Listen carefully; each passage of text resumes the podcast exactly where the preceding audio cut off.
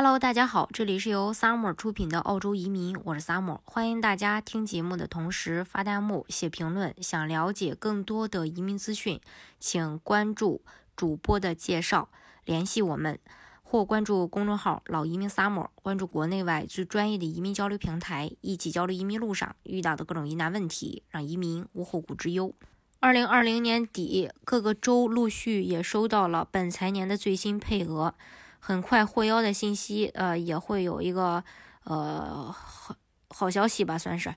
那各个州都已收到了本财年的新配额，但是因为今年疫情的特殊调整，预计技术移民的配额会有限，而投资商业投资移民会大幅度的提升。二零二零到二零二一年是澳大利亚投资移民最容易、最合适的一年。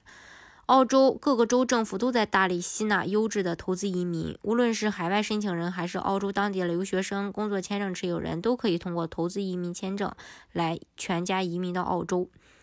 呃，新州前一段时间呃有所动作，因为根据新州官网最新更新的移民部，呃已经确认收到了本财年完整的配额。新州呢将会继续优先邀请 critical 领域的申请人。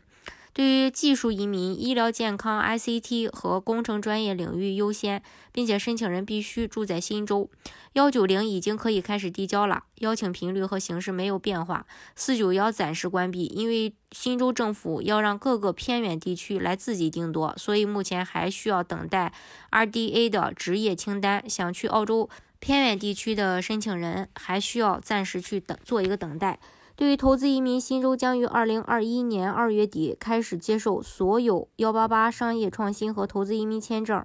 呃，以及幺三二商业天才永居的申请。大家呢，呃，可以提前把材料准备起来。还有堪培拉，堪培拉的官方也确认收到本财年完整的移民配额，总配额将会继续保持一千四百个，幺九零和四九幺的比例是一比一，各七百个。今年财年已经过了将近一半，除去之前已经发放完毕的二百九十五个配额，那么也就是说还剩下一千一百零五个留给剩下的半年时间。目前，呃，堪培拉官网还没做出更新，希望收到完整的配额后，呃，堪培拉州能够尽快恢复邀请。还有昆州，昆州已经收到本财年剩余的州担保配额，但表示不会公布具体名额多少。本财年最终配额将会有移民局在合适的时间公布。投资商业移民从十二月十日正式重启，但是会优先审理过渡期间九月二十九到十月五日递交的申请。其次呢，十月六日到十二月九日期间的申请，从十号开始递交的 U.R. 审理时间可能会延长。州担保技术移民幺九零四九幺仍然暂时关闭，官方称会优先审理九月二十九到十月五日期间积压的申请。目前积压的申请高达八百个，重新开放的时间预计在二零二一年的一月底。另一方面呢，呃，昆州会优先审理有助于疫情恢复的职业的申请，比如说在十二月二十五日之前未收到的邀请，则需要在重新开放申请的时候重新进行 UR 递交。北领地已经收到本财年的完整技术移民州担保配额。北领地将在呃将现在开始恢复为十二月一日前递交申请的满足资格的申请人发放提名，暂时不接受新的申请。预计在明年年初对境内申请人重新开放。境外申请人在呃国外期间，